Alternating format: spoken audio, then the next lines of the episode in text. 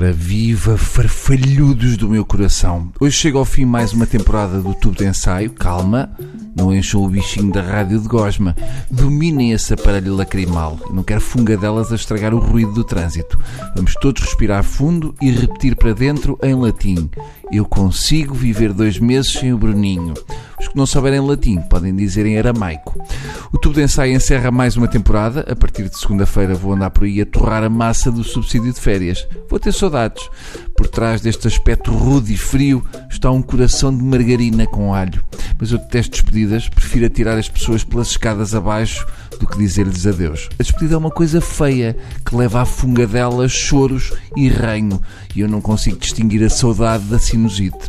A única coisa de costume me levar algum tempo a despedir-me é da minha mala de viagem quando vou viajar de avião. Fico ali a roçar-me nela e a massajar-lhe as fechaduras, porque quando ela desaparece naquela passadeira rolante que tem aquelas fitas na entrada como no talho, eu fico com medo de nunca mais a ver.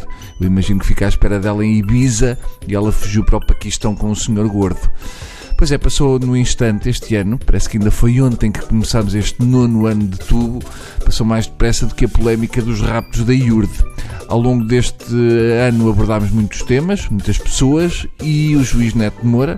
Uns vão ter saudades, outros chatices, mas o importante é tudo acabar bem e ninguém ter apalpado ninguém.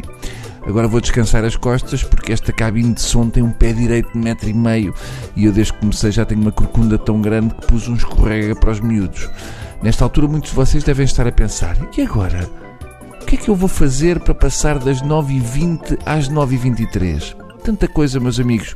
Decapar um quiosque, barrar manteiga em bispos, saltar ao eixo com flamingos, medir distâncias entre os cheios de primas, mamar da boca a um esquentador. Tanta coisa que vos pode fazer feliz. Basta terem imaginação e serem um bocado badalhocos.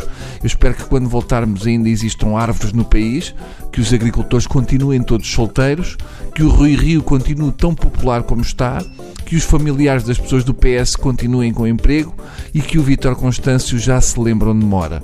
Despeço-me batendo com uma das minhas sandálias de praia, uma na outra, de forma a soar a que tenho 150 sevilhanas em estúdio. Foi bom estar convosco. Em setembro temos que experimentar sem roupa. Beijos para os que se lavam regularmente e um abraço sentido, mas à distância, para os que só passam o pelo por água quando vão à alfarrabista. Adeus, coisas lindas. Conta de vocês.